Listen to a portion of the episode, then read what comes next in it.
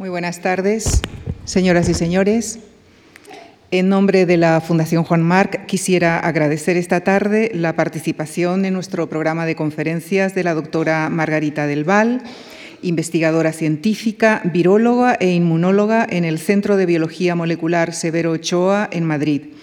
Ella coordina la plataforma de investigación interdisciplinar en salud global del Consejo Superior de Investigaciones Científicas, constituida con el objeto de enfrentar la pandemia de coronavirus y los retos futuros. Representó a España en la Agencia Europea del Medicamento, es miembro de la Real Academia Nacional de Farmacia y del Comité Experto Asesor en Vacunas de la Comunidad de Madrid. Entre los galardones que ha recibido mencionamos el Premio de Comunicación Científica del Consejo Superior de Investigaciones Científicas y la Fundación BBVA y la Medalla de Honor a los Valores Sociales de la Universidad Internacional Menéndez Pelayo. Su investigación está centrada en estudiar la respuesta inmunitaria frente a las infecciones virales y la memoria inmunitaria, aspectos básicos del funcionamiento de las vacunas. Estoy segura que el rostro y la voz de la doctora Margarita del Val resultan familiares para muchos de ustedes, ya que sus rigurosas recomendaciones científicas nos acompañaron a través de diversos medios de comunicación, especialmente durante la pandemia. Pero como les comentaba el martes pasado, en nuestra opinión es igual de importante oír también estos testimonios científicos en tiempos de relativo sosiego sanitario, para que hagamos un recuento sereno de la experiencia del COVID-19, porque con mucha probabilidad sufriremos más epidemias en el futuro y debemos estar mejor preparados. La conferencia de esta tarde nos guiará hacia un mejor conocimiento de los agentes infecciosos, de cómo se transmiten y de cómo funciona nuestro sistema inmune para combatirlos. Con nuestro profundo agradecimiento les dejo con la doctora Margarita del Val y la conferencia que ha titulado Virus y Salud. Muchísimas gracias.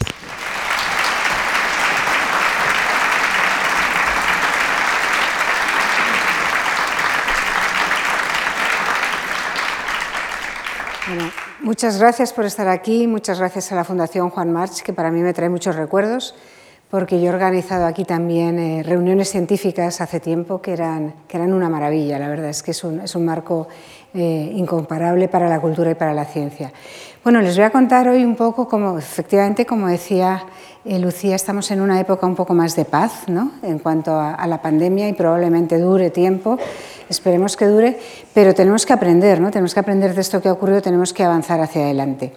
Entonces les voy a contar un poquito cómo es la situación de cómo, cómo eh, a qué nos hemos enfrentado, qué hemos aprendido de ello y cómo estamos eh, evolucionando hacia el futuro para prever lo que puede venir y para estar lo mejor preparados posible. En primer lugar, eh, se lo voy a presentar un poco como una batalla, pero es que en realidad cuando tenemos infecciones, nuestro sistema inmunitario, nuestro organismo, se tiene que defender de ellos como, un enemigo. ¿no?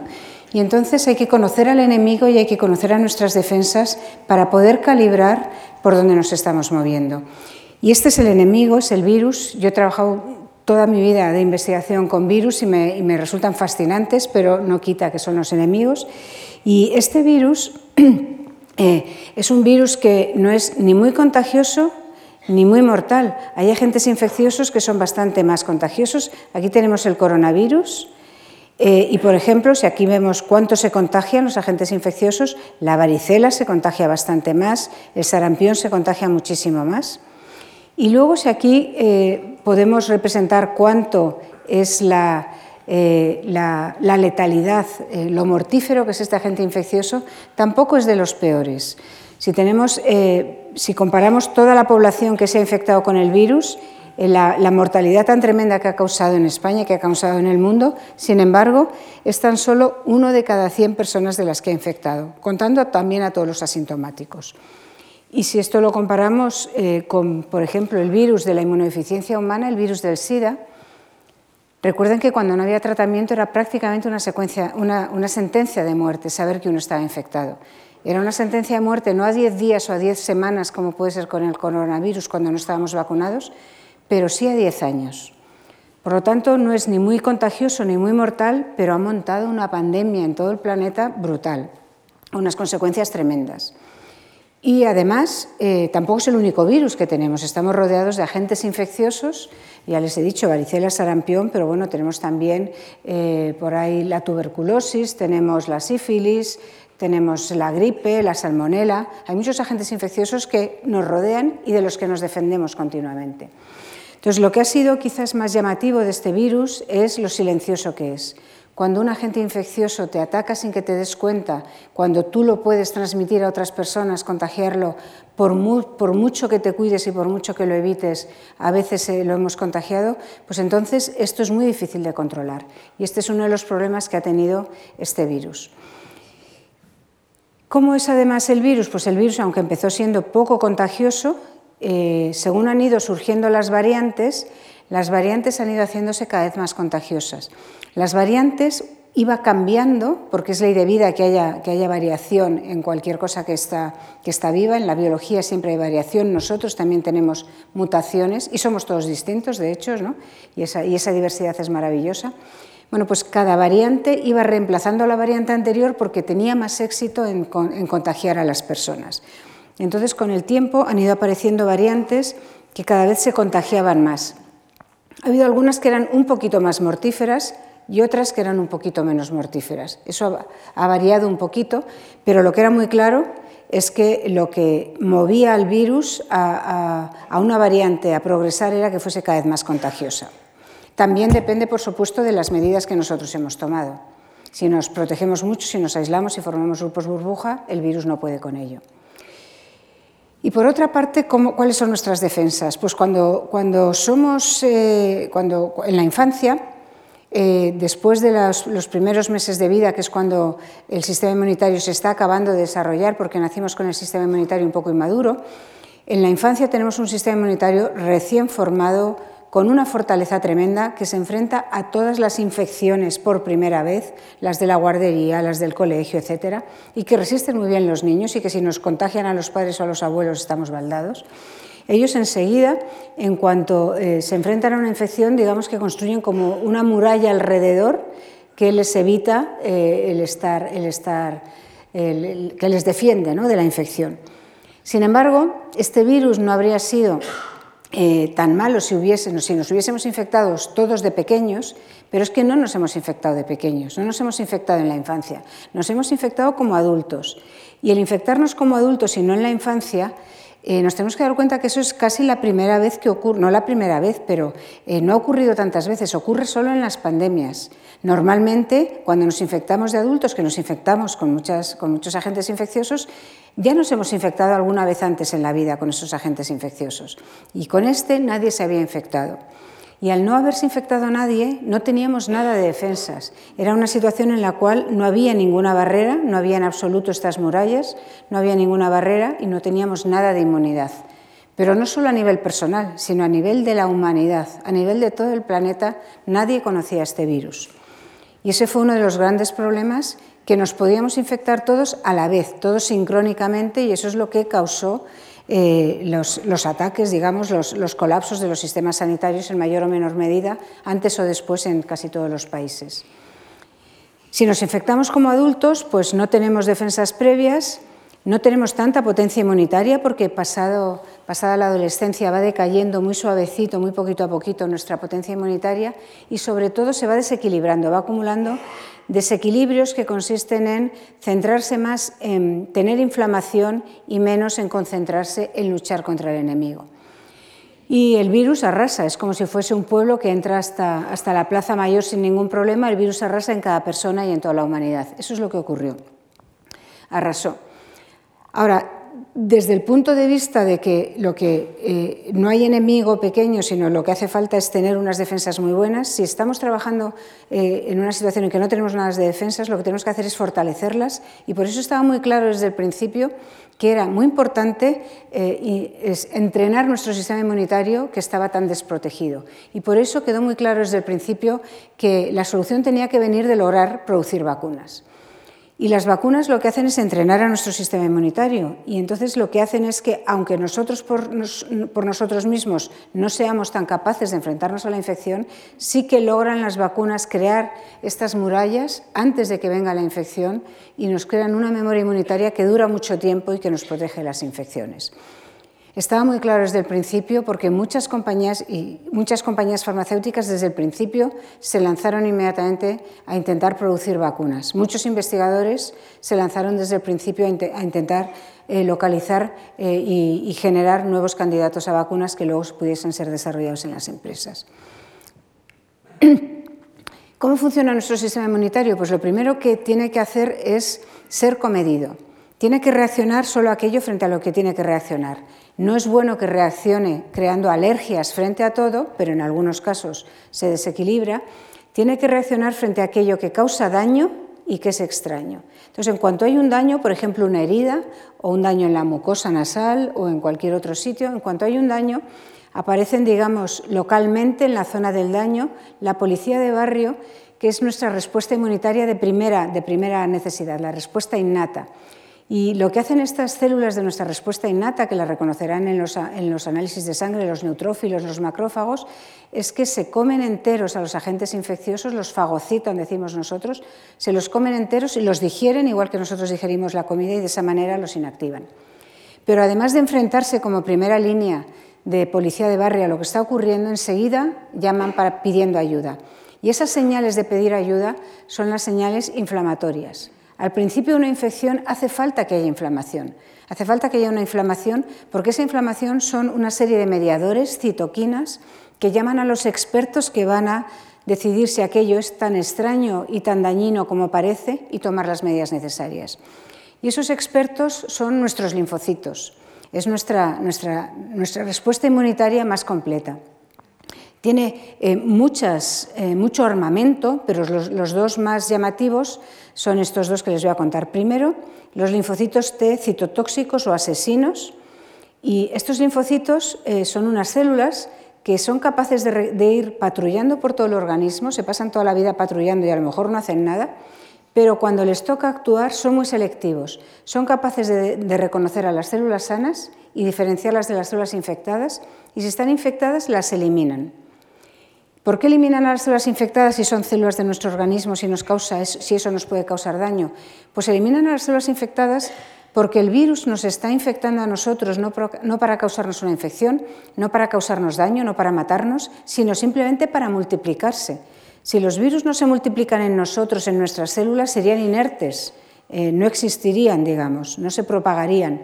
De manera que las células infectadas lo que son realmente son fábricas de virus, fábricas de armamento del virus. Entonces hay que eliminarlas. Por eso es muy importante eliminar las células infectadas. Cuanto antes sea esta eliminación de las células infectadas, menos daño nos causará a nosotros. Más quirúrgico será, porque si se eliminan al principio, esto no se expande y no se, no se, producen nuevas partículas infecciosas que infecten a otras células y a más células que infecten a otras personas con las que estemos en contacto, cuanto antes se pare, aunque haya un daño local que pueda causar algunos síntomas, pues eh, eh, el, daño merece la pena porque se para la multiplicación del virus. Y el segundo gran eh, armamento que tiene nuestro sistema inmunitario son otros linfocitos, no los T que reconocen a las fábricas de virus, sino los linfocitos B que lo que hacen es producir anticuerpos. Y los anticuerpos hacen una labor complementaria porque eh, si de uno se, encargan, se encargan los linfocitos T de las células eh, infectadas, estos se encargan de todas las balas, de todos los proyectiles, de todas las partículas infecciosas que están circulando por el organismo y las neutralizan porque las rodean y evitan que lleven a cabo su función, que es volver a infectar otra célula para producir cada vez más partículas. Pueden neutralizar al virus, pueden neutralizar a las bacterias o incluso pueden neutralizar a las toxinas que puedan producir las bacterias o los virus. Y lo importante no es que estos linfocitos cuando tenemos una infección reaccionen. Lo más importante es que aprendan a reaccionar y sobre todo que les podamos enseñar con vacunas, que son mucho más inocuas que cualquier infección. Estos linfocitos se activan eh, para combatir la infección por virus o por bacterias o por otros agentes infecciosos, por hongos, por parásitos, pero también se activan cuando nos vacunamos con algo inocuo, como es una parte de ese, de ese, virus, en este caso la proteína S que está en las vacunas del coronavirus. Se quedan entrenados, se quedan entrenados como linfocitos de memoria en pequeña cantidad, porque no podríamos mantener una gran cantidad frente a tantos agentes infecciosos como tenemos, no podríamos tener linfocitos de memoria, cuerpos de élite entrenados, cada uno para un virus y una bacteria distinta y en grandísimas cantidades, pero se quedan ahí y cuando llega la infección o cuando llega por primera vez o cuando vuelve, se reactivan muy rápidamente, se multiplican inmediatamente a gran velocidad y con mucha coordinación, hacen más anticuerpos, en particular los, linfocitos B, y combaten de esta manera mejor y más rápido a las células infectadas y a los virus infecciosos. A veces los combaten tan rápidamente que ni siquiera llegamos a tener síntomas. Y decimos, claro, yo la varicela la pasé de pequeño y no la he vuelto a pasar. ¿Qué va? Nos hemos vuelto a infectar con la varicela. La infección por la varicela es un catarro. Ya sé que luego acaba en la piel dando las pústulas, pero es un catarro de durante un par de semanas y luego pasa al resto del organismo y pasa a la piel. Nos infectamos más veces, pero no lo sabemos porque se está controlando tan rápidamente las células infectadas y los virus infecciosos que no llegamos a tener los síntomas clásicos. Y eso nos pasa con muchas infecciones. Cada infección posterior nos hace renovar la memoria inmunitaria. Cada vez que vemos una película, si la vemos muchas veces, cada vez la recordaremos mejor. Pues esto es muy parecido. ¿eh? Y no nos gasta nuestra memoria porque veamos muchas veces una película y la recordemos mejor. No nos gasta nuestra memoria inmunitaria que nos enfrentemos sin riesgo a infecciones a bajo nivel que nos refuerzan la memoria. Es importante lo de a bajo nivel. Si se pueden minimizar las circunstancias en las cuales nos, nos enfrentamos a las infecciones, no eliminar, sino minimizar, nos enfrentaremos a poco enemigo y por lo tanto nos defenderemos mucho mejor. No hay que vivir en un mundo estéril en ausencia total de infecciones, pero sí que hay que limitar las situaciones de riesgo. ¿Qué es bueno para tener nuestro sistema inmunitario potente? No, potente no hay que tenerlo, lo que hay que tenerlo es muy equilibrado, es lo más importante. Está claro que las vacunas son, son muy importantes, pero a ver dónde estoy perdido el control, que las vacunas son muy importantes porque estimulan y entrenan nuestro sistema inmunitario, pero antes ya se decía eh, algo, algo muy conocido, mucho trato, poco plato, mucha suela de zapato. Mucho trato es tener, esto es bueno para nuestro sistema inmunitario, relaciones sociales, relaciones, relaciones laborales, relaciones de cualquier tipo satisfactorias. Esto es bueno porque igual que los otros componentes que voy a comentar aquí, eh, liberan mediadores que permiten que nuestro sistema inmunitario esté equilibrado y no se despiste causando inflamación. La inflamación está en la base de muchas de nuestras enfermedades como adultos. Poco plato es una comida equilibrada, comida variada, comida equilibrada y además una hidratación adecuada. Y mucha sola de zapato es ejercicio moderado. Ejercicio moderado constante, nada de hacer maratones, nada de plantearse retos imposibles, pero el ejercicio moderado es bueno para todo, es bueno para el sistema inmunitario es bueno para los músculos, para el tono muscular, es bueno para regular la temperatura y eso es importante ante las olas de calor, por ejemplo, y ante el frío estamos más protegidos frente a las olas de calor. Es bueno para la fortaleza de los huesos, que se benefician de tener buenos músculos. Es bueno para la memoria, es bueno para todo. Cada vez se, le van viendo más beneficios. Y eh, bueno, cuidar las barreras, desde luego, cuidar esas murallas. Y las dos barreras que tenemos son la piel, cuidar mucho la piel y cuidar eh, nuestra, nuestra, piel interior, que son todas las mucosas. Esas son las barreras que tenemos hacia el exterior y ahí es donde está muy localizado el sistema inmunitario y donde además son barreras físicas. ¿no? O sea, cuando uno se hace una herida es cuando puede entrar la infección, pero si no, no entra tan fácilmente. También forma parte de ello el dormir bien, es muy importante dormir bien, y el no tener estrés, ansiedad, depresión, eh, bueno, de todo, ¿no? lo que, lo que, de lo que todos hemos tenido, pues dos o tres durante la pandemia. Eso es difícil de evitarlo, pero hay que intentar eh, no alimentarlo, hay que intentar minimizarlo y hay que intentar tratarlo. ¿Qué hemos hecho en el Consejo Superior de Investigaciones Científicas durante la pandemia? Pues enseguida nos pusimos, como muchísimos otros sectores, a reaccionar para hacer todo lo posible para enfrentar la pandemia. Y creamos la plataforma de investigación interdisciplinar interdisciplinar es muy importante en salud global. Y la llamamos de salud global porque aunque sabíamos que al principio íbamos a estar eh, bastantes meses o a lo mejor años eh, luchando contra el coronavirus porque nos venía una pandemia eh, como hacía un siglo que no habíamos visto, sabíamos que esto iba a quedar más allá, porque la salud global es, enfrentarse a nuevas posibilidades de pandemia en el futuro. E interdisciplinar fue muy bueno. El Consejo Superior de Investigaciones Científicas es de investigaciones científicas en genérico y abarca desde la vida, hasta la filosofía, la ética, desde las matemáticas a la demografía, los ingenieros, los nanotecnólogos. Estamos de muchos campos y todos nos pusimos a trabajar en ello y lo que es más importante, todos empezamos a aprender unos de otros. Nos hicimos las preguntas eh, más ingenuas o las preguntas más profundas unos a otros, oye, yo esto no lo sé, cuéntamelo, y empezamos a explicárselo uno a los demás a la vez que seguíamos investigando. De manera que lo que hemos hecho ha sido una visión que le damos 360 grados dentro de nuestras limitaciones para contener al virus, para contener al virus desde analizar pues, cómo va evolucionando el virus, eh, las variantes, eh, cómo se contagia para, si sabemos cómo se contagia, pararlo, cómo causa enfermedad, eh, y particularmente en las poblaciones más vulnerables y por qué se causa esta gravedad, que tiene un componente muy importante de nuevo inflamatorio. Saber además eh, eh, dónde persiste para poder eh, contenerlo, para poder inactivarlo, diagnosticarlo cuanto antes en el mayor número de personas posibles, haciendo diagnósticos más fáciles y más rápidos, más asequibles, ahora ya los tenemos, luchando desde el principio por encontrar medicamentos, tanto preventivos, que son las vacunas, como curativos, como son los antivirales o antiinflamatorios para cuando uno ya está en el hospital como tenemos un componente importante de expertos en, sociedad y, en, la zona más de, las, humanidades, pues también eh, em, desde el principio empezamos a hacer el análisis de qué impacto tenía, el impacto que ha tenido sobre el incremento de la desigualdad en la población española y, por supuesto, también desde el principio nos planteamos que había que comunicar todo lo que nosotros íbamos aprendiendo de la ciencia mundial, todo lo que nosotros estábamos investigando nosotros mismos, comunicarlo a toda la población para intentar ayudar a entender lo que estaba pasando para que cada uno en su situación pudiese enfrentar la pandemia lo mejor posible.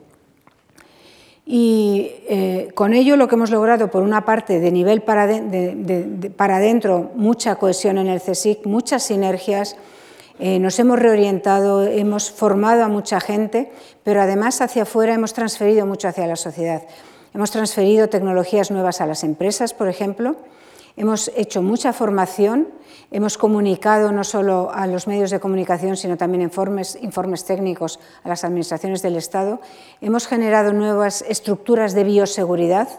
Eh, laboratorios de alta seguridad los estamos haciendo, nos lleva más tiempo, pero para poder trabajar cuando llegue cualquier nuevo virus que llegue, cualquier nueva bacteria que sea desconocido, tendremos que trabajar en condiciones de alto aislamiento y esto lo estamos generando porque no teníamos suficiente en España, y a la vez plataformas científicas que nos permitan avanzar más rápidamente. Claro, nos hemos volcado hacia el sistema sanitario y hacia eh, la sociedad en parte porque teníamos un análisis muy bueno de las residencias de mayores. El censo de las residencias de mayores, la dirección postal de las residencias mayores, no estaba en el IMSERSO, no estaba en el Instituto Nacional de Estadística, estaba en el CSIC que llevaba haciendo desde, hacía, desde 17 años antes y ahora desde casi 20 años antes, encuestas a todas las residencias para saber qué, qué, qué, tamaño tenían, qué ocupación tenían, qué servicios daban, si tenían servicios médicos o no, etc. ¿eh? Y todo esto estaba, era un conocimiento que estaba en el CSIC y, y se sabía cómo de vulnerables eran las personas. Hemos estado haciendo todo esto.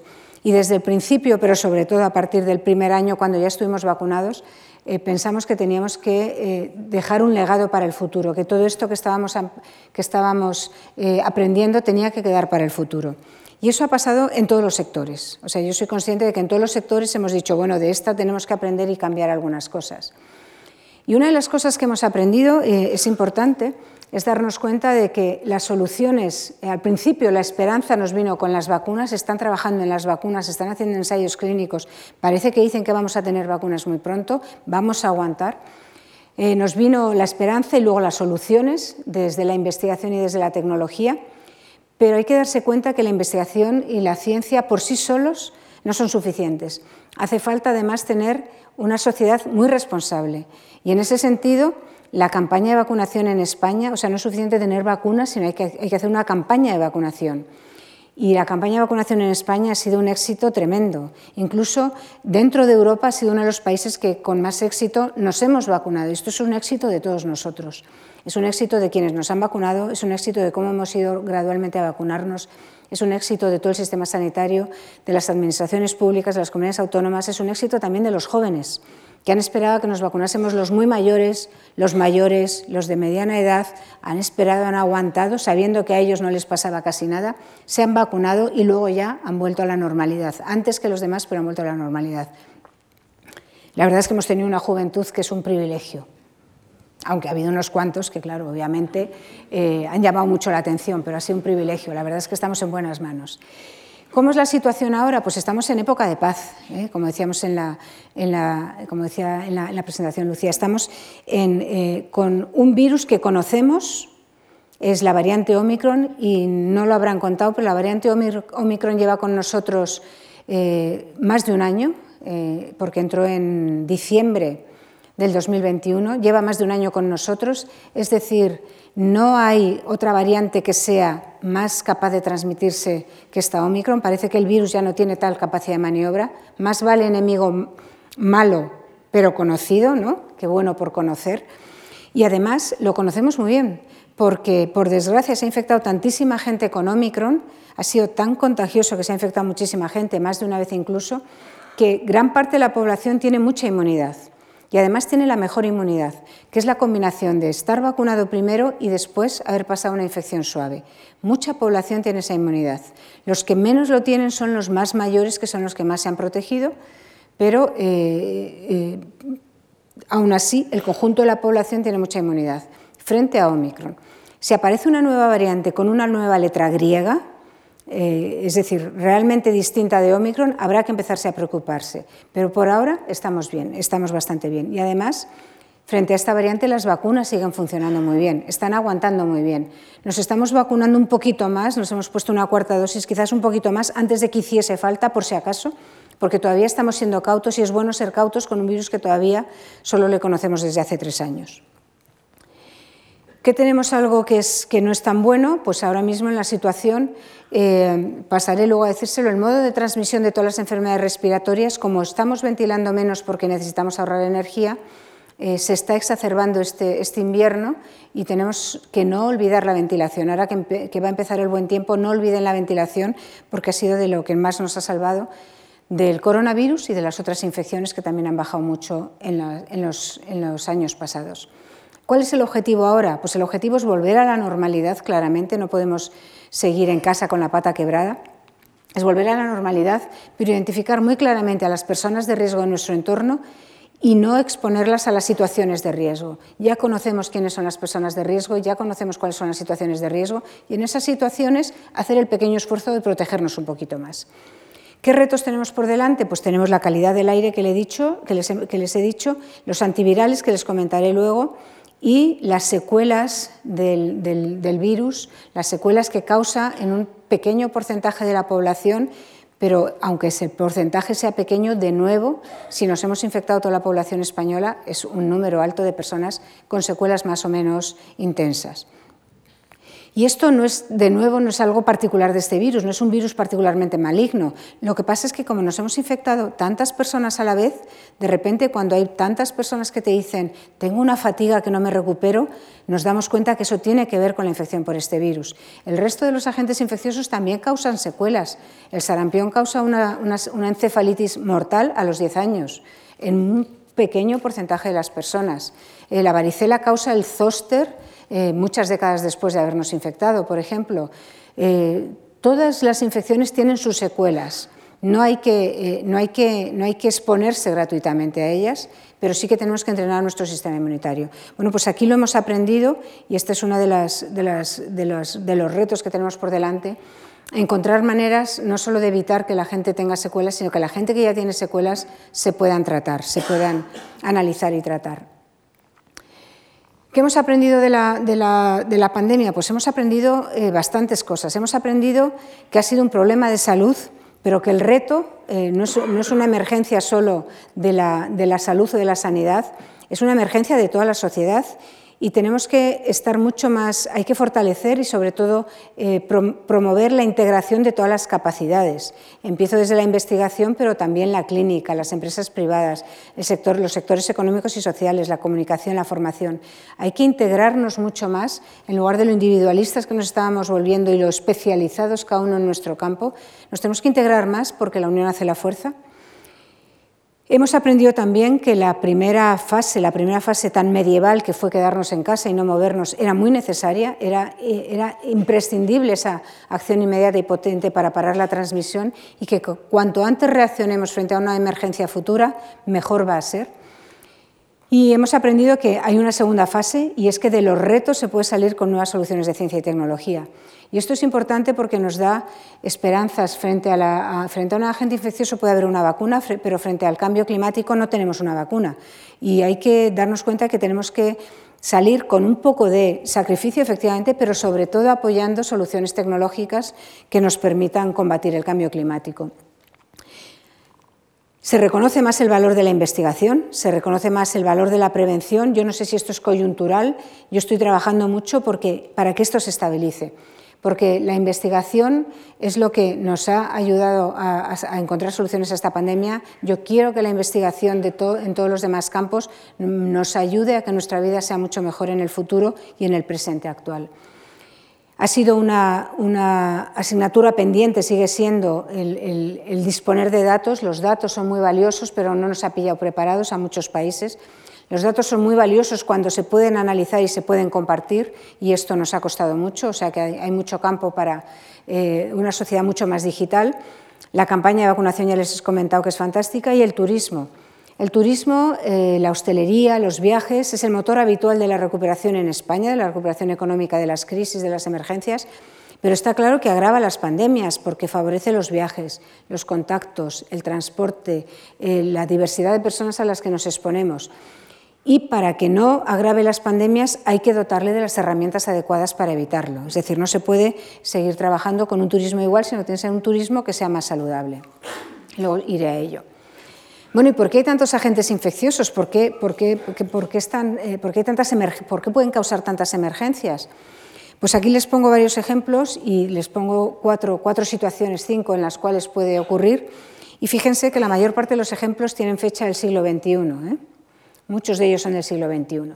Bueno, pues pueden aparecer nuevos virus. Este es el caso de este coronavirus, pero también del SARS previo que apareció en 2002 o del virus del SIDA que apareció en el 82. Son virus nuevos absolutamente que emergen normalmente, nos pasan a través de un animal que a veces se identifica y a veces no se identifica, nos pasan a través de un animal, pegan un salto y, y logran transmitirse entre personas. No solo infectarnos, sino es importante eh, es grave cuando se empiezan a transmitir entre personas. Pero hay otras que vuelven y vuelven y vuelven. Por ejemplo, la gripe A, tuvimos una pandemia en el 2009, pero la gripe A de 2009 sustituyó la gripe A de 2008, de 2007, de 2006. Todos habíamos pasado gripes A antes de eso. Y de hecho hubo cuatro pandemias de gripe A en el siglo XX, la del 18, que se recuerda mucho, pero otras tres durante el siglo XX. De manera que muchas personas teníamos inmunidad frente a, la gripe A, pero cuando reemerge con suficientes cambios nos causa otra pandemia. Casi cada año ha habido gripes A aviares, la gripe aviar es gripe A también, que tienen el potencial de a lo mejor saltar a transmitirse entre personas. En el 2016, con los Juegos Olímpicos, hubo el, el, virus del Zika, que fue más en regiones tropicales. En 2022, el año pasado, en mayo, surgió el virus de la viruela se llamó del mono porque eh, fue un nombre incorrecto, eh, ahora mismo se llama Mpox, Mpox, porque es un virus que, como su nombre no indica, se transmite de roedores, por eso le han quitado la palabra mono. ¿no? Se transmite entre roedores que eh, lo contagian a personas y esto ocurre en roedores que están infectados, que son solo los roedores de África Central, de zonas muy, selváticas, muy remotas. Bueno, tenemos otras pandemias silenciosas que es las resistencias a los antibióticos, que van avanzando poquito a poquito y que son un problema. Son un problema cuando nos vamos a quedar sin alternativas para tratar algunas infecciones y ya no es solo que no puedan tratarse unas faringitis o las típicas infecciones bacterianas, sino que muchas operaciones que a veces... Eh, eh, se complican con una infección van a ser eh, mucho más difíciles de acometer si no tenemos el arsenal de antibióticos suficiente para evitar aquellos casos en que hay infecciones. Y luego no olvidemos las grandes enfermedades que causan mortalidad, grandes enfermedades infecciosas que causan mortalidad en el mundo, están ahí. La tuberculosis, las enfermedades respiratorias en los niños, la malaria, están ahí. La tuberculosis es la enfermedad que más mortalidad causaba en el mundo antes del coronavirus y que ahora pasará a volverlo a ser. Que no la tengamos en casa, tanto este es el mapa de la tuberculosis en el mundo, no quiere decir que en el mundo no haya mucha tuberculosis y que causa mucha mortalidad, sobre todo en niños también. ¿Y por qué? ¿Por qué? ¿Cuáles son las causas que favorecen que haya epidemias y que cada vez haya más epidemias? Pues depende de que eh, somos muchos y nos movemos mucho. Y entonces si entramos en contacto con mucha gente distinta, cada vez hay más probabilidades de que nos contagiemos. Somos muchos y eh, el, planeta está creciendo, pero además está entrando en un desarrollo humano que es muy importante, que es necesario, pero se pasa de eh, circunstancias rurales hacia ciudades, cada vez estamos, más urbanizados, y en las ciudades es una zona de riesgo de contagio porque interaccionamos con muchas personas. Y en, el paso desde la época rural a la época de unas ciudades perfectas, bueno, casi perfectas, conviven costumbres tradicionales con una superpoblación de las ciudades, con un desarrollo urbano todavía mal planificado o inacabado, y en esas situaciones es donde es fácil que haya contagios desde los animales a las personas y que se transmitan las, infecciones sin todo el, el control que tiene que haber.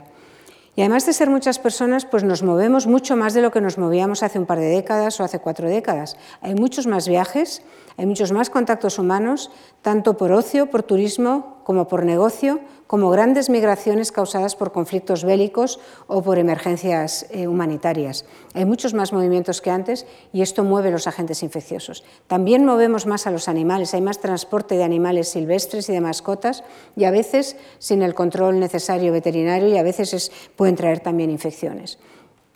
Y luego hay algo que también está contribuyendo, que es el calentamiento global.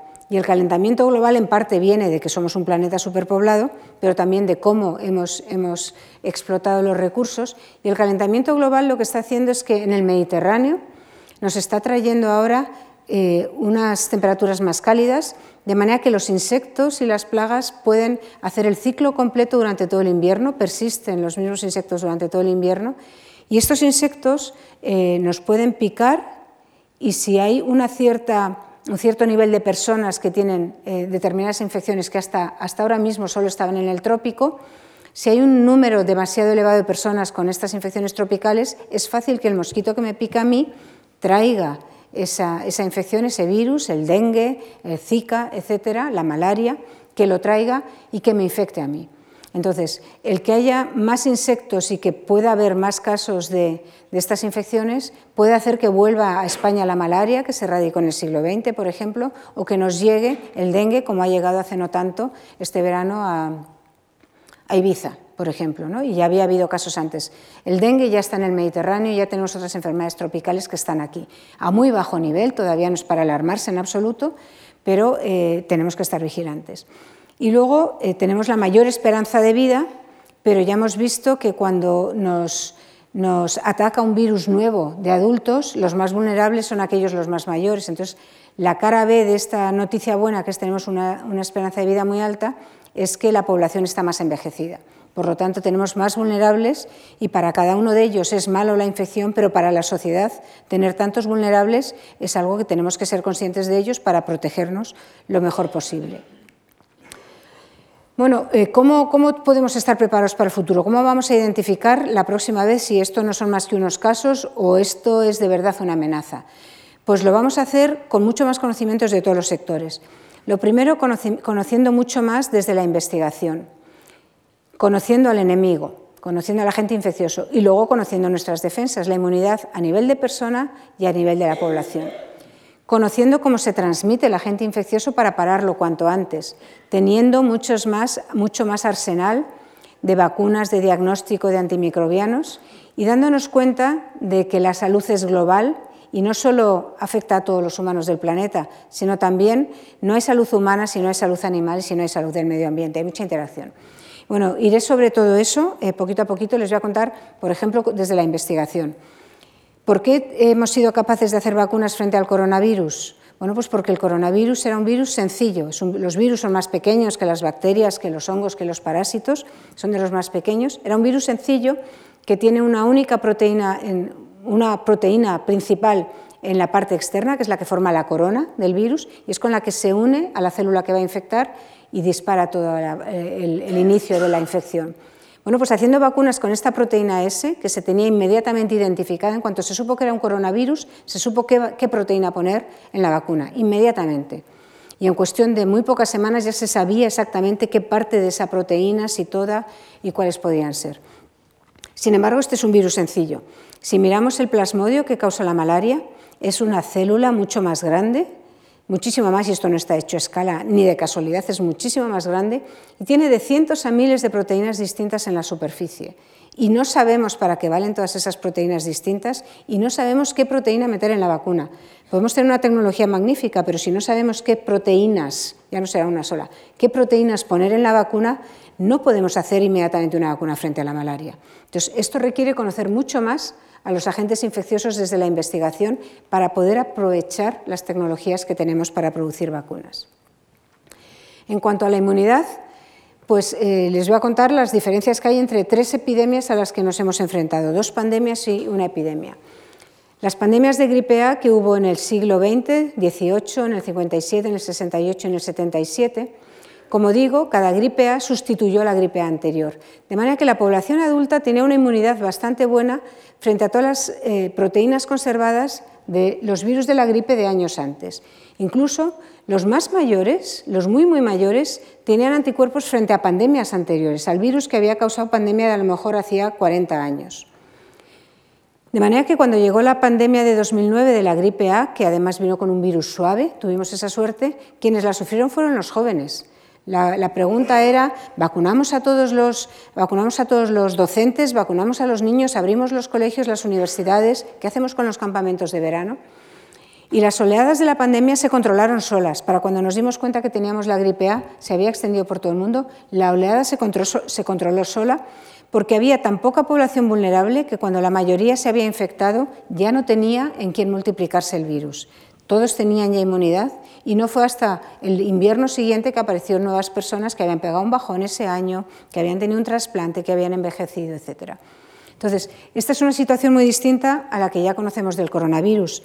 La población adulta no tiene nada de inmunidad, se enfrenta al enemigo con un sistema inmunitario en peor calidad y todos a la vez. La sufren más los más mayores, pero la podemos sufrir todos, los más mayores mucho más y ya las oleadas no se controlan solo. Si hubiésemos dejado la oleada pasar solo, habríamos tenido cientos de miles de, muertes en la, primera, en la primera oleada. Habría sido brutal. Y hay que controlarlas con medidas muy estrictas. Tras varias oleadas todavía puede quedar mucha población vulnerable por infectarse. Con el coronavirus ya no queda mucha población vulnerable por infectarse porque Omicron nos ha barrido con lo fácil que tiene contagiarse. Y vamos a una tercera situación que no ha sido una pandemia, que ha sido una epidemia solo, y es el caso de la viruela del mono, el, MPOX. Bueno, pues es una viruela, y los virus de la viruela son mucho más grandes, son mucho más parecidos unos a otros, y como aprendimos de eh, hace eh, cuarenta y pico años que erradicamos la viruela del mundo con una vacuna, erradicamos la viruela humana con el virus de la viruela de la vaca, eh, fue el primer virus que logramos erradicar. Todavía no hemos logrado erradicar otro virus del mundo con vacunación, aunque estamos a punto de erradicar la poliomielitis del mundo. Ya solo hay reductos en Afganistán y Pakistán. Pues vacunamos a, toda la población y cuando se erradicó la viruela se dejó de vacunar a la población. Y como se dejó de vacunar a la población, no se olvidó que, que íbamos teniendo cada vez más población eh, potencialmente vulnerables si volvía la viruela, sino que se empezó a trabajar desde entonces en mejorar las vacunas con las que habíamos acabado la epidemia, en hacerlas más seguras sin seguir haciéndolas eficaces. Desde hace 40 años se está trabajando en tener más vacunas de la viruela humana y se está trabajando en tener antivirales frente a la viruela humana. Cuando ha llegado otra viruela, la viruela del, mono, que como les digo es de, roedores, eh, primero la población mayor de 50 años tiene inmunidad porque está vacunada de la viruela humana. Fantástico, todos estos nos hemos quitado de en medio Y a nivel personal y a nivel de la sociedad es una situación mucho más favorable. La sufren los más jóvenes y además como nos ha pillado con una sociedad madura en el 22 que ha aprendido de la pandemia desde el 2020, pues la oleada se ha controlado con vacunación. No ha habido que explicar lo que eran las vacunas. Se les han ofrecido a los grupos de riesgo y a las personas de contacto de personas infectadas y se han vacunado perfectamente, inmediatamente. Había pocas vacunas, pero han llegado para vacunar. Y además los grupos de riesgo sabían lo que era tomar medidas, aplicarse medidas a sí mismos durante un corto periodo y lo han hecho. Entonces, ¿cómo ha sido? Hay una, la oleada, no ha habido más que una oleada. Ha habido una oleada que tuvo su pico en julio, bajó en agosto, en España un poco antes que en el resto del mundo. España hemos sido líderes con esta infección y en todo el mundo, en todo el mundo ha subido, ha bajado. En agosto eh, eh, bajó esta oleada y desde agosto hasta ahora ha seguido habiendo infecciones a muy bajo nivel, pero no han logrado volver a montar otra oleada. Por lo tanto, esta es una situación mucho más controlada porque nos ha pillado maduros tecnológicamente y maduros como sociedad. Cada pandemia será diferente, claramente. Cada pandemia nos, encontraremos con distintas situaciones, pero hay que entender al enemigo, entender eh, cómo se mueve y entender cuáles son nuestras defensas. ¿Cómo se, transmiten las, las, enfermedades infecciosas? Bueno, pues se transmiten por tierra, mar y aire. Se transmiten de todas las maneras posibles. Se transmiten por ejemplo, por eh, gotitas y aerosoles, gotitas que son incluso estas que vemos cuando hablamos, hay gente que habla y se, ve que, que, expele gotitas, pero también por los aerosoles. Esto lo hemos reaprendido porque ya sabíamos que la tuberculosis o el sarampión se transmitían por los aerosoles, lo hemos reaprendido con el coronavirus y hemos reaprendido que en, interiores mal ventilados el virus puede quedarse suspendido en estas microgotículas durante mucho tiempo que como no pesan hasta que no se sequen no desaparecen y pueden llegar a, regiones muy lejanas a infectar a una persona, eh, a, una persona que está muy lejos de, la persona infectada que, emite estos aerosoles. También tenemos eh, infecciones por vía oral, por vía respiratoria, por ejemplo, por el contacto eh, a través de las manos. Y tenemos, por ejemplo, aquí, me para atrás, tenemos, por ejemplo, el, el, herpes labial, tenemos la hepatitis, las diarreas por rotavirus o norovirus. Eh, también tenemos eh, la transmisión por agua contaminada, pero eso no lo tenemos prácticamente porque el agua potable es magnífica en, Europa y ya no conocemos casos de cólera o de fiebres tifoideas aquí. O si alguien lo trae, no es capaz de contagiarlo a nadie. Y luego también tenemos cuando el virus se salta nuestras barreras y entra directamente a la sangre, bien sea por las picaduras de insectos la malaria o el virus del Nilo Occidental, que luego les comento, o por heridas, por vía sexual, por transfusiones, por el parto. ¿Cuáles son las que más nos preocupan, las que menos controlamos? Que son por los aerosoles o por la sangre directamente. Esas son las que más nos preocupan. Hemos reaprendido, eh, les he dicho cómo se transmiten los agentes infecciosos que entran por vía respiratoria, cómo se transmiten por los aerosoles, no solo por las gotículas más pesadas, sino también por los aerosoles que se suspenden y, esto que permanece en el aire largo tiempo, eh, eh, tenemos que aprender de ello. En el siglo XIX, con el cólera, se tardó bastante tiempo en reconocer y luego en aceptar que se transmitía por el agua. Eh, las epidemias de cólera se transmitían en las ciudades con un desarrollo urbano mal, mal, planificado, en el cual las aguas residuales a veces entraban en contacto con el agua de beber, no estaba suficientemente bien potabilizada no estaba clorada, no había un límite de agentes infecciosos, no estaban bien los circuitos y había epidemias de cólera y no sabían de dónde venían. Cuando reconocieron de dónde venían y se potabilizó el agua, aquello fue una maravilla porque se logró eh, bajar el número de infecciones, en particular la mortalidad por infecciones infantiles, subió la esperanza de vida y junto con antibióticos y vacunas son lo que nos han hecho subir de 35 años a principios del siglo XIX de, esperanza de vida en España a la que tenemos ahora de 80 y pico años. Esto es tremendo y en el resto del mundo. También había las fiebres en los partos y en las operaciones cuando no se limpiaba el instrumental. La higiene de manos, el lavado de manos y, la, y, del instrumental ha sido también eh, clave en evitar esas infecciones. Bueno, pues ahora tenemos que tener un aire más limpio. En los próximos años, la, la, enseñanza de esta pandemia es que tenemos que tener un aire más limpio, no, no estéril, no limpio del todo, sino más, más bajo en infecciones, más bajo en contaminantes y para tener un aire más limpio lo que tenemos que tener es un aire que no esté tan respirado por otras personas, que no lo hayan respirado tantas personas. Igual que yo no bebo el agua del vaso que haya bebido cualquier otra persona que desconozco, no hay necesidad de que yo respire el aire que está muy respirado por otras personas, porque las probabilidades de que me transmita en alta cantidad otras infecciones eh, eh, van, van, acumulándose cuanto más respirado está, respirado está ese aire. Y para identificar un problema, para saber cómo solucionar un problema, lo primero que hay que hacer es identificarlo. Y para ello, lo primero, lo mejor es medir la cantidad de CO2, porque esto nos da una medida del aire ya respirado por otras personas. El CO2 afecta la concentración mental y además esto nos dice que el aire respirado puede contener agentes infecciosos. Si medimos el CO2 y vemos que está en niveles eh, de, riesgo, aquí tenemos un, nivel verde, pero si sube amarillo o rojo, tenemos que ventilar, sea abriendo ventanas o sea con una ventilación mecánica por un aire climatizado. Y si no podemos ventilar o renovar el aire, hay que filtrarlo con los filtros adecuados. los filtros EPA son muy potentes y en situaciones especiales, en residencias, en, hospitales, hay que poner dentro del filtro además una, luz ultravioleta germicida u otros sistemas que pueden existir. Esto es muy importante que vayamos hacia ello, porque las ventajas de mantener bajo el CO2, de mantener el aire poco respirado, si todo el mundo lo decimos, ¿no? ¿Qué cargado está el aire? Voy a despejarme un poco, voy a abrir las ventanas para despejarme. Pues no solo tendremos menos infecciones, menos bajas laborales, seremos más productivos en el trabajo, si ventilamos, ventilaremos lo justo para que baje el CO2, luego el gasto energético adicional lo minimizaremos, que, habrá algo.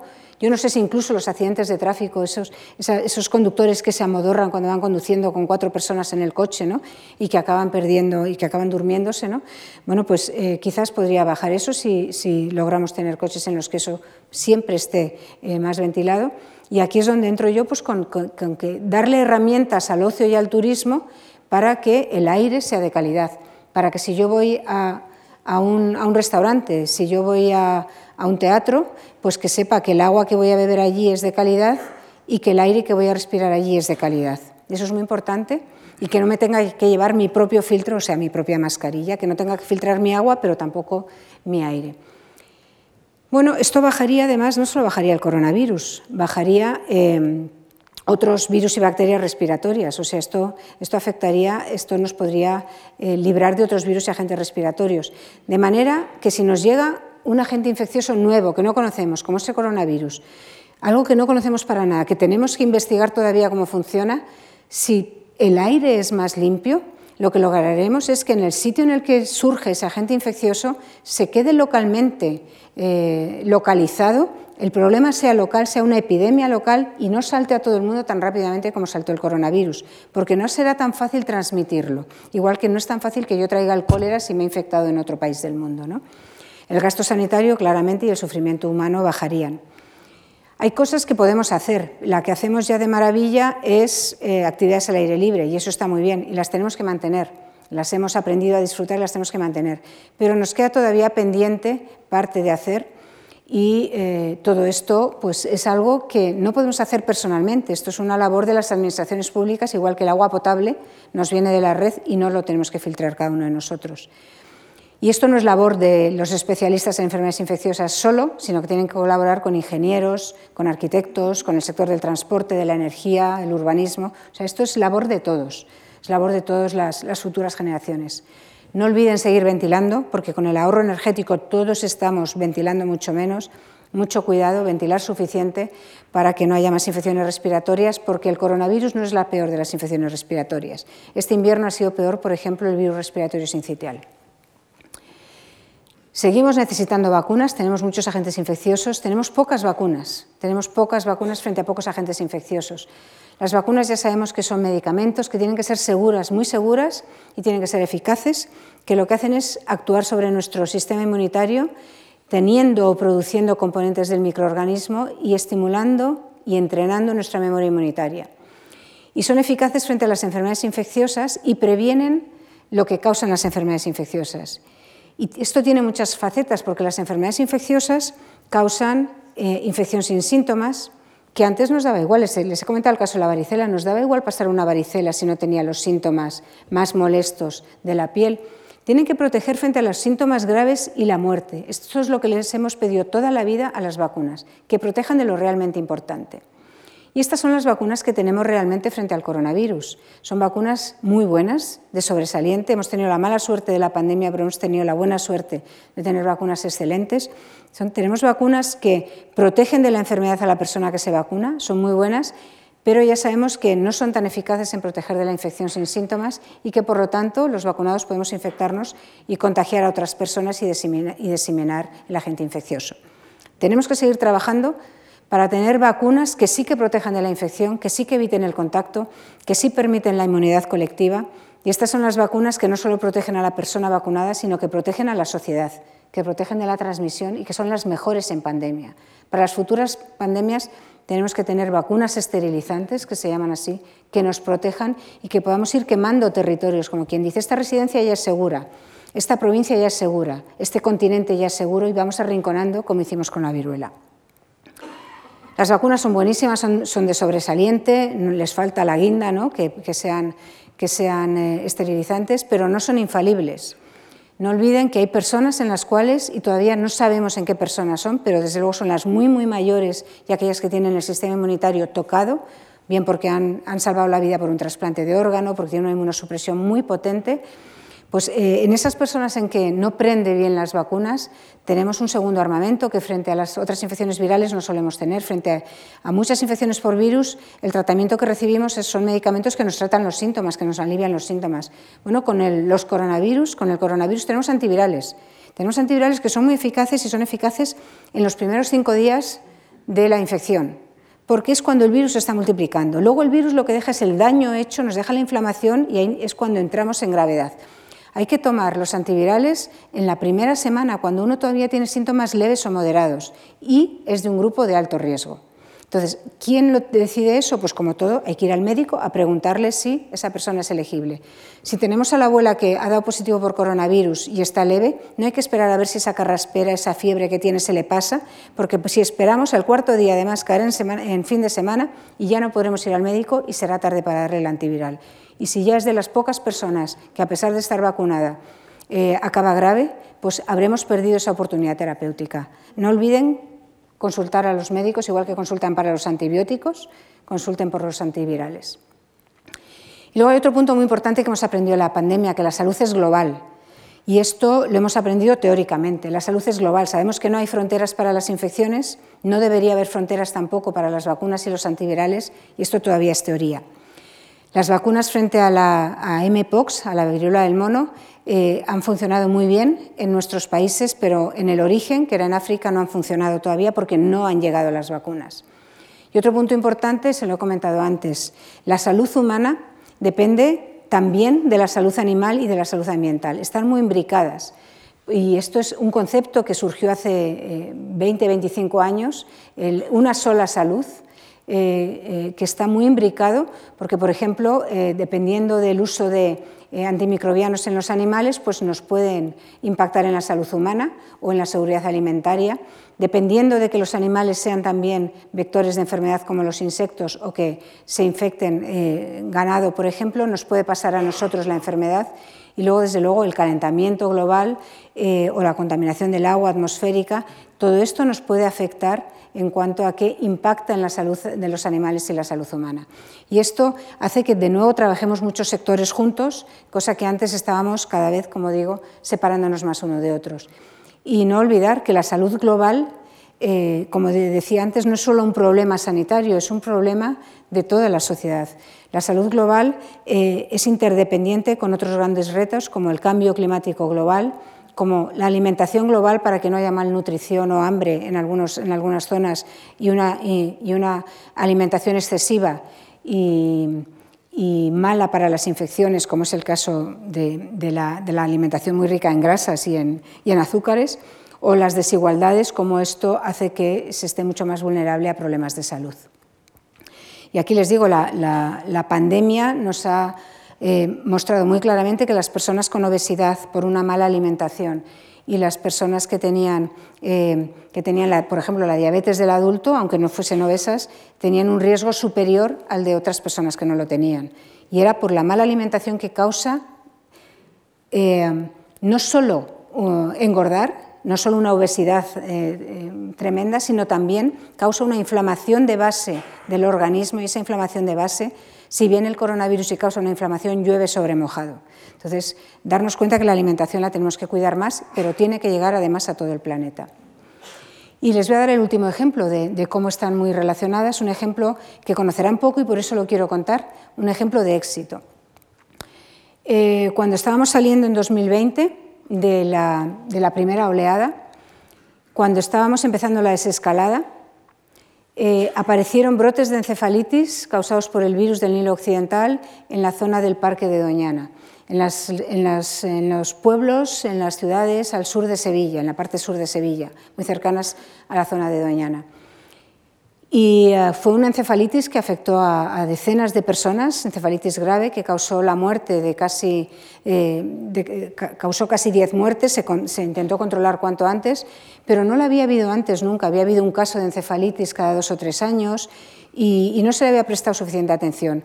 La gente que vivía en esas zonas, que salía del confinamiento, encima se estaban enfrentando pandemia sobre epidemia, eh, a, algo así tremendo, bueno, la gente se empezó a, mudar de esos pueblos para irse a vivir a otros sitios porque no podían aguantar enfrentarse a eso.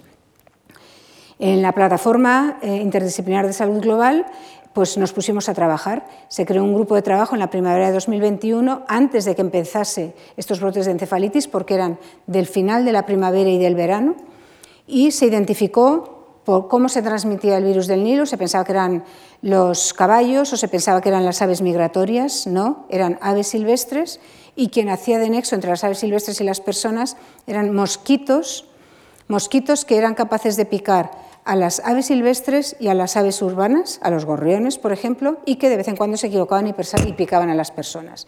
Bueno, pues identificando dónde estaba el problema y colaborando los investigadores con eh, las autoridades, la Junta de Andalucía ahora, eh, pero también las diputaciones, los ayuntamientos y, muy importantemente, con la colaboración ciudadana, que accedió a entender que el problema venía de los mosquitos cuando ellos habían vivido toda su vida con mosquitos. No me digas que los mosquitos causan la encefalitis y toda la vida no la han causado, ¿no?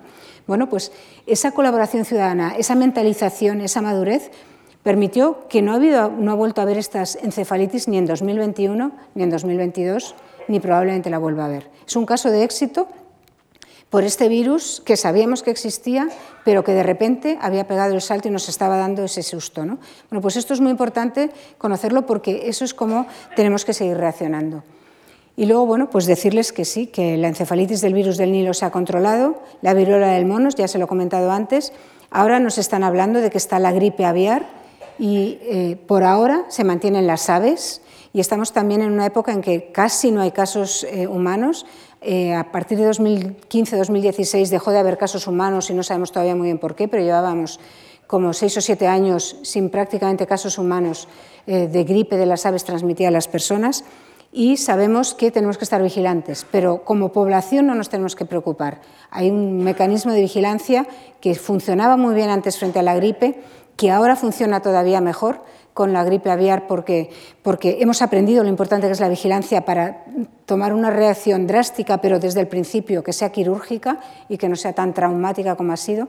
Y por eso aquí les he puesto que realmente cada epidemia será diferente. Ahora hay unos casos, muy pocos, 11, un brote en, en Guinea Ecuatorial, pero como Guinea Ecuatorial nos pilla muy cerca, pues también estamos atentos. Y bueno, pues eh, simplemente decirle que desde la investigación, y somos 144 grupos, pero esto es en el CSIC, pero hay muchos más grupos en, el, en, en, España, en el mundo, ha habido mucha colaboración entre los científicos en el mundo y todos los sectores estamos todos mucho mejor preparados y sobre todo nos hemos identificado mucho mejor unos a otros y reaccionamos más rápidamente. Ha habido más amenazas y sin embargo no hemos entrado en otra pandemia y eso es muy positivo. Muchas gracias.